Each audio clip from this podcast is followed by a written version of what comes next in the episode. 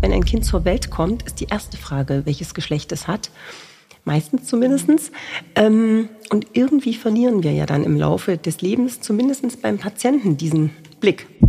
Frauen sterben häufiger, wenn sie einen Herzinfarkt erleiden, obwohl sie ja viele Jahre sehr gut durch die Hormone geschützt sind.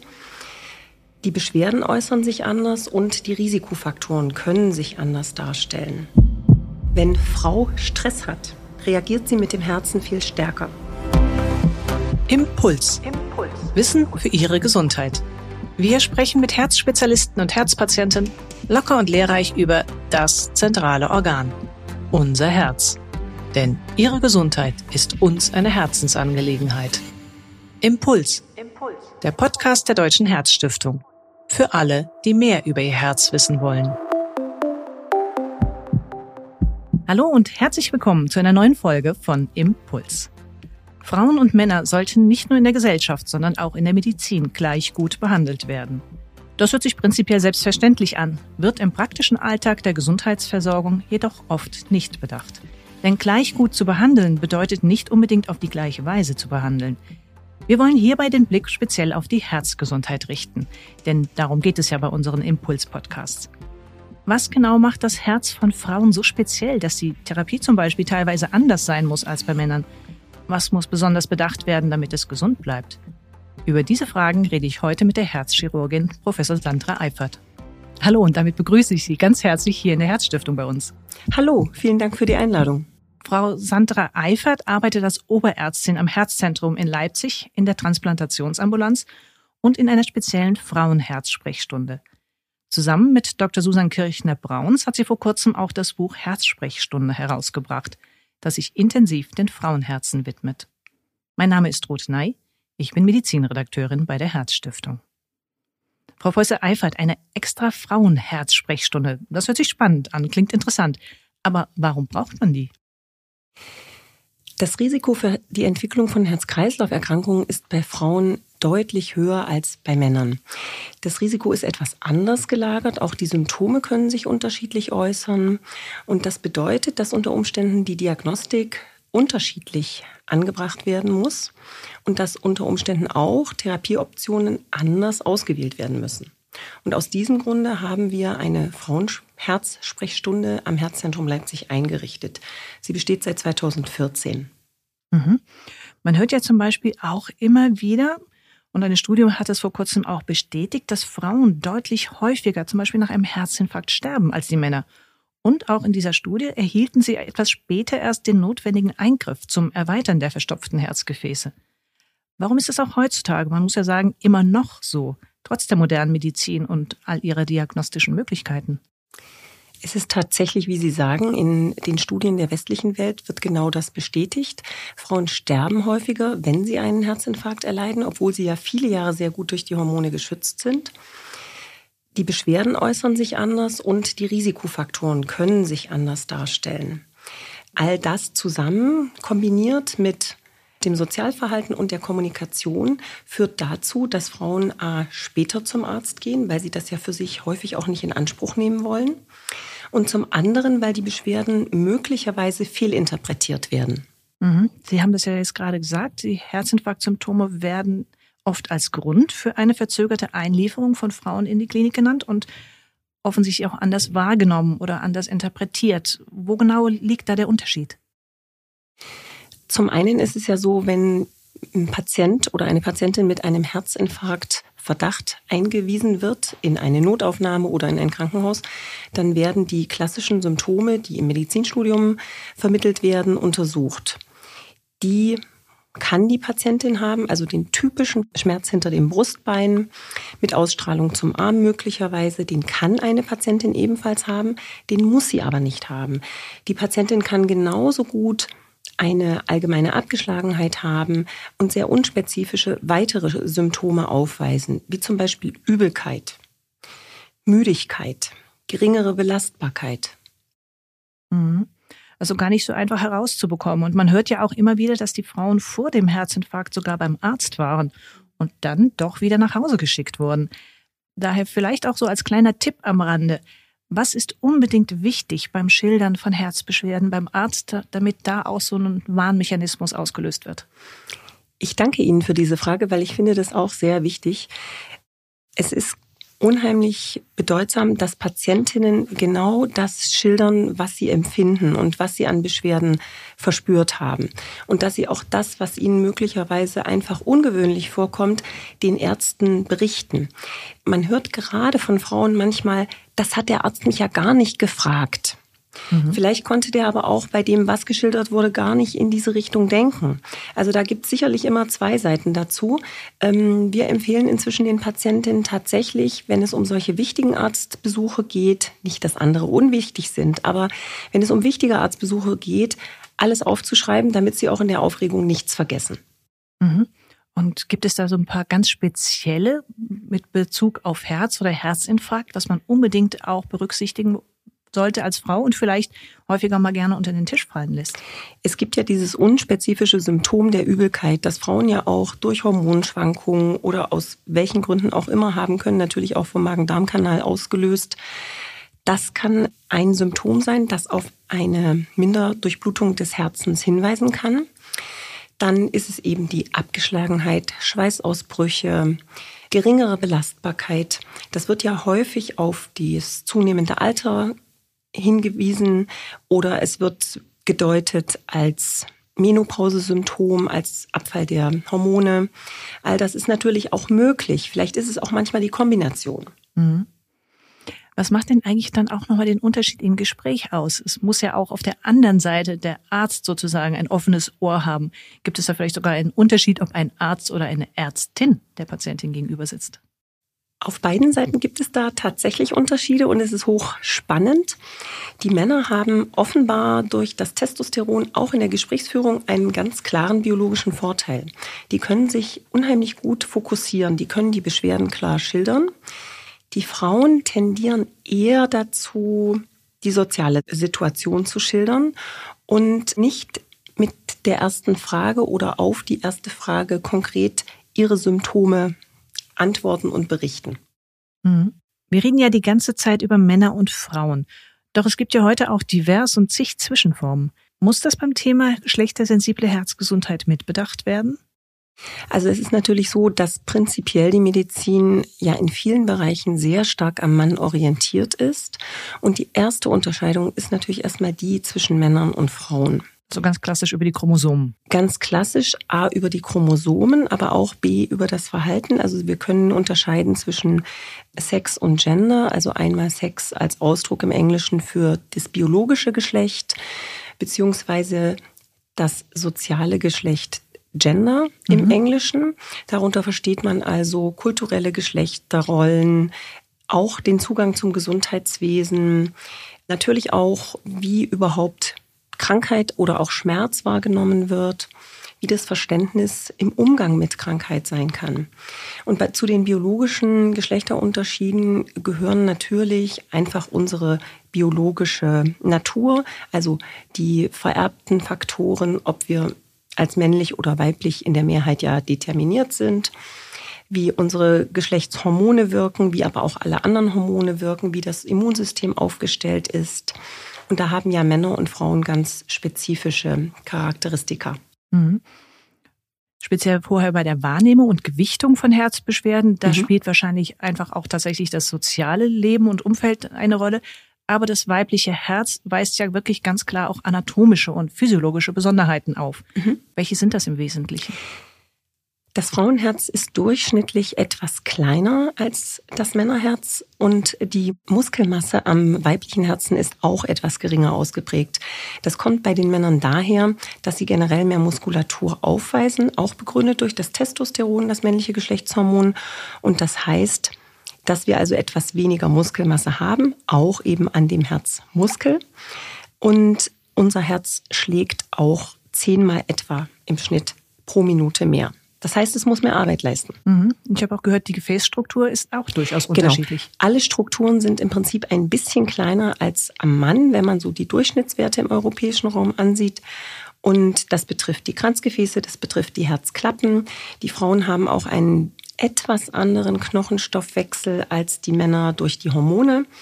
Das ist auch ein weiterer Punkt, der vor allem auch zum Thema Entzündung führen kann generell auch zu einer stillen Entzündung. Wir kommen ja noch mhm. später darauf. Die Klappen sind anders. Das Reizleitungssystem ist möglicherweise ein wenig empfindsamer, vor allem gegenüber Stress. Mhm. Und auch das Herz an sich ist empfindsamer gegenüber Stress. Genau, Sie hatten einen Punkt jetzt auch schon mehrfach erwähnt, das sind die Hormone. Mhm. Die machen ja auch einiges aus beim Entstehen einer Herzerkrankung, beziehungsweise auch beim Schutz des Herzens. Ja. Wie stark ist dieser Faktor ausgeprägt? Also die Natur hat sich offenbar da etwas ganz Wunderbares überlegt, dass Frauen normalerweise für die Zeit ihrer Gebärfähigkeit das Herz und die Gefäße schützen muss. Und das tut die Natur sozusagen über die weiblichen Geschlechtshormone, besonders durch das Östrogen, aber im Prinzip ja auch durch die gesamte Konstellation der Hormone. Und das Östrogen wirkt wie ein Gefäßputzer, das ist der Ausdruck, der da immer mhm. verwendet wird. Damit bleiben die Gefäße sauber von und frei von irgendwelchen ähm, Veränderungen oder Ablagerungen. Und die Gewebe bleiben geschmeidig, auch am Herzen. Die Gefäßelastizität bleibt gut. Das betrifft das Herz, aber auch die großen Gefäße oder alle Gefäße am Körper. Das ist natürlich ein riesiger Vorteil. Und das führt auch dazu, dass Frauen überhaupt erst nach der Menopause, also vorrangig, Beschwerden entwickeln, weil sich dann auch die Risikofaktoren entwickeln können. Das bedeutet also mit dem Abfall der Hormone ab Mitte 40 ungefähr, also mit dem Eintritt in die Menopause und danach, ist das Herz und das Gefäßsystem nicht mehr so gut geschützt und es können sich Risikofaktoren entwickeln, weil auch zum Beispiel der Fettstoffwechsel oder der Blutdruck ansteigen können. Auch diese beiden Faktoren können dazu führen, dass das Risiko für die Entwicklung von Herz- und Gefäßerkrankungen steigt. Und äh, das zeigt sich zum Beispiel darin, dass Männer etwa im Schnitt 60 Jahre alt sind, wenn sie einen Herzinfarkt erleiden und Frauen circa 70 Jahre im Schnitt sind. Wir haben jetzt vor allem über den Herzinfarkt gesprochen. Gibt es auch geschlechtsspezifische Unterschiede bei anderen Herzerkrankungen? Es gibt ein paar Herzerkrankungen. Grundsätzlich ist es ja so, dass zum Beispiel die Herzkranzgefäßerkrankung eine typisch männliche Erkrankung ist. Zwei Drittel der Patienten mit einer Herzkranzgefäßerkrankung sind Männer. Andersherum ist es zum Beispiel so, dass Herzrhythmusstörungen ganz häufig bei Frauen auftreten. Dann gibt es natürlich Erkrankungen, die auch hormonell getriggert sein können, wie zum Beispiel die Schwangerschaftsherzschwäche. Das Broken Heart Syndrom wird ja immer gern als mhm. weibliche Herzerkrankung genannt, weil sie zu 95 Prozent bei Frauen auftritt. Dabei sind ungefähr 90 Prozent älter als 50 Jahre. Mhm. Und man kennt ja außerdem noch eine andere spezielle Gefäßerkrankung an den kleinsten Herzgefäßen, die ebenfalls eher Frauen trifft. So ist es. Diese Mikroangiopathie im Herzkranzgefäßbereich, das ist eine ganz typische Erkrankung. Das bedeutet, dass sich die Veränderungen an den Herzkranzgefäßen nicht an den großen Herzkranzgefäßen stattfindet, sondern an den kleinen Verästelungen. Und auch das kann Beschwerden auslösen und mhm. macht den Frauen dann Probleme. Wenn auch Ihnen die Herzgesundheit wichtig ist, werden Sie Mitglied der Deutschen Herzstiftung. Infos dazu finden Sie im Internet unter herzstiftung.de. Bei den Risikofaktoren per se, Sie hatten schon genannt, Bluthochdruck, Fettstoffwechselstörung, die Hypercholesterinämie und Diabetes. Mhm. Das sind so klassische Risikofaktoren, die das Entstehen von Herzerkrankungen ja. begünstigen. Das trifft erstmal Männer wie Frauen. Trotzdem weiß man inzwischen, dass es dort auch nochmals spezifische Unterschiede zwischen den Geschlechtern gibt. Welche sind das? Sie hatten nach den klassischen Risikofaktoren gefragt. Die spielen natürlich bei Männern und Frauen eine große Rolle für die Entwicklung der Herz-Kreislauf-Erkrankungen generell. Sie spielen aber auch eine unterschiedlich starke Rolle bei Männern und Frauen. Das heißt, bei den Frauen stehen der Bluthochdruck und die Zuckerkrankheit im Vordergrund. Es ist so, dass sich auch in Abhängigkeit des Hormonstatus der Bluthochdruck entwickelt. Nach einer Berliner Frauenstudie sind 77 Prozent der Blutdruckpatientinnen über 50 Jahre alt. Zusätzlich kommen bei den Frauen spezifische geschlechtstypische Risikofaktoren hinzu, zum Beispiel Schwangerschaftskomplikationen wie Bluthochdruck oder Zuckerkrankheit während der Schwangerschaft bis hin zur Schwangerschaftsvergiftung. Und die erhöhen dann das Risiko, dass später auch nochmal diese Erkrankungen manifest auftreten. Genau, die verdoppeln im Prinzip das Risiko für einen Herzinfarkt und einen Schlaganfall im Laufe des Lebens. Genauso gilt diese Risikoerhöhung für Autoimmunerkrankungen und Rheuma. Somit sind also Frauen mit Autoimmunerkrankung und rheumatoide Arthritis auch hier wieder stärker als die Männer gefährdet, dass ihnen diese Erkrankung ans Herz geht. So ist es. Und nach den amerikanischen Leitlinien bekommen diese Patientinnen ab dem Ereignis Aspirin und einen Fettsenker. Sie müssen sich ja vorstellen, gerade die Patientinnen mit Schwangerschaftskomplikationen sind ja tendenziell eher junge, gesunde Patientinnen. Und die haben einmal dann ein Ereignis. Ich bezweifle manchmal, dass sie diese Tabletten einnehmen, auch wenn sie sie verordnet bekommen. Ja, aber an sich wäre es ratsam, die einzunehmen, weil das Risiko damit minimiert wird. Mhm, also lebenslang dann das weiter einzunehmen. An sich lebenslang. Mhm. Deswegen auch nochmal ein bisschen tiefer geblickt. Tatsächlich in unsere Gefäße. Mhm. Da ist das Entstehen und die Folgen der Arteriosklerose wird immer mehr auch im Zusammenhang mit Entzündungsprozessen betrachtet.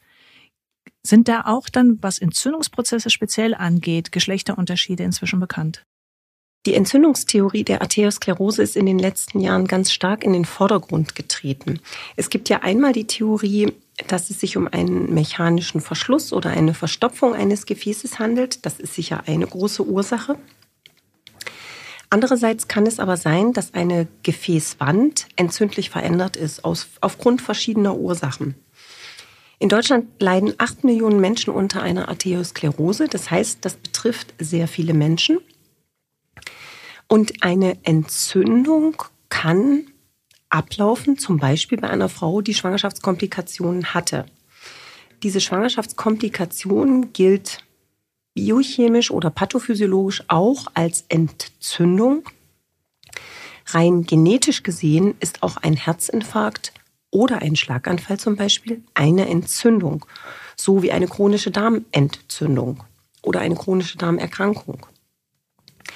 Und solche entzündlichen Aktivitäten können sich zum Beispiel an den Herzkranzgefäßen, aber grundsätzlich auch an anderen Gefäßen abspielen und die können im Laufe des Lebens zu einem Herzinfarkt oder einer Kranzgefäßerkrankung führen. Frauen leiden tatsächlich etwas stärker darunter. Zum einen kommt das daher, dass sie eben spezifische Risikofaktoren haben können, wie diese Schwangerschaftskomplikationen oder generell schon entzündliche Risikofaktoren, wenn man das so sagen möchte, wie Autoimmunerkrankungen oder Rheuma. Und zum anderen kommt auch die Herz-Hirn-Schranke eigentlich hier ins Spiel. Mhm. Wenn Frau Stress hat, reagiert sie mit dem Herzen viel stärker. Einmal auf die Art und Weise, dass vielleicht der Puls steigt, dass der Blutdruck steigt und dass natürlich zuvor Stresshormone produziert werden. Dieser Stress kann sich aber auch auf das Immunsystem auswirken und im Prinzip eine Entzündung verursachen. Es gibt aber besonders auch im Mandelkern unseres Gehirns, also einem Teil des limbischen Systems, man sagt auch, das ist der Sitz der Emotionen, bestimmte Eiweiße, die gebildet werden unter Stress. Und diese wiederum können dazu führen, dass sich die entzündliche Aktivität im Körper erhöht und dass Entzündungen aktiviert werden dieser Aspekt Herz und Psyche, der wird ja eigentlich immer wichtiger. Und mhm. man weiß ja, dass das eine das andere positiv wie auch negativ beeinflussen kann. Also kann man durchaus sagen, dass psychische Belastung Frau hier eher auch ans Herz geht. Es ist tatsächlich so, auch wenn wir das vielleicht nicht immer wahrhaben wollen. Es ist tatsächlich so. Also jegliche emotionale Belastung macht den Frauen viel mehr zu schaffen und sitzt der Frau und liegt ihr am Herzen. Mhm. Im Krankheitsfall kann das natürlich auch dazu führen, dass das Frauenherz schneller krank wird unter einer schweren emotionalen Belastung. Wir hatten vorhin schon kurz über das Broken Heart Syndrom gesprochen. Das mhm. ist ja so die eine sehr typische Erkrankung, die auf großen emotionalen Stress hin passieren kann, im positiven wie im negativen Sinn mhm. übrigens. Und Frauen haben eine andere Stressverarbeitung. Sie haben auch eine geringere Stressresilienz. Und mit dem Alter nimmt leider auch die Stressresilienz ab. Bei den Frauen stärker als bei den Männern. Und all das zusammen sind ein Teil der Ursachen, warum wir damit schlechter umgehen können und warum sich das auf unser Organ Herz spezifisch auch auswirken kann. Mhm. Jetzt muss man natürlich auch erstmal so etwas feststellen. Brauchen Frauen am Ende vielleicht eine andere Diagnostik? Ja, unter Umständen ist das nötig. Wichtig ist häufig, dass bei Frauen eine Untersuchung unter Belastung durchgeführt wird. Wir nennen das eine funktionelle Untersuchung, dass man also nicht nur in Ruhe das Herz untersucht, sondern wenn es sich bewegt. Das bedeutet eine Frau, die auf dem Laufband läuft oder auf dem Fahrrad sitzt und dann wird die Untersuchung durchgeführt, die man machen möchte. Und dann kann man schon wirklich gute Hinweise sehen und Hinweise kriegen, ob eine bestimmte Erkrankung, die man vermutet, vorliegt oder eben auch nicht. Mhm. Ähnlich gefragt auch bei den typischen Medikamenten, die in der Herzmedizin eingesetzt werden. Auch da weiß man durchaus, dass es den einen oder anderen Unterschied gibt zwischen Männern und Frauen. Bei welchen Substanzen würden Sie sagen, ist es dann auch wirklich therapierelevant?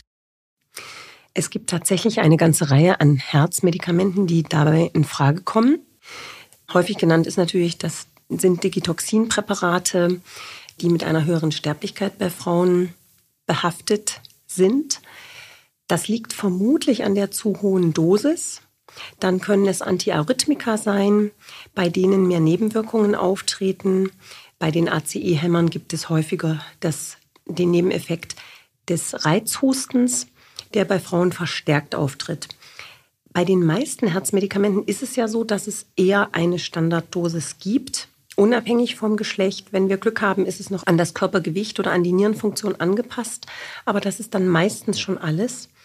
Interessanterweise in der Onkologie gehen die Kollegen ja dazu über, das fettfreie Gewicht zu nutzen, um die Chemotherapiedosis anzupassen. Weil sich einfach die Wirkstoffe anders verteilen da im Genau, Körper. weil sich auch die Wirkstoffe eben anders verteilen zwischen Männern und Frauen und weil man das offenbar, wenn man die Fett, den Fettanteil rausreduziert, ähm, weil das dann effektiver wirkt und weniger Nebenwirkungen hat. Mhm. Es ist ja so, wenn Frauen Nebenwirkungen haben, dann tendieren sie fast dazu, das Präparat einfach gar nicht mehr zu nehmen, ähm, anstelle mit dem Arzt ein Gespräch zu suchen und zu sagen, Mensch, ich glaube, ich vertrage das nicht, ich habe das und das Problem. Also das ist auf jeden Fall sehr empfehlenswert, einmal ins Gespräch zu gehen, wenn so etwas auftritt. Und wenn man das Gefühl hat, dieses Symptom kommt vom Medikament.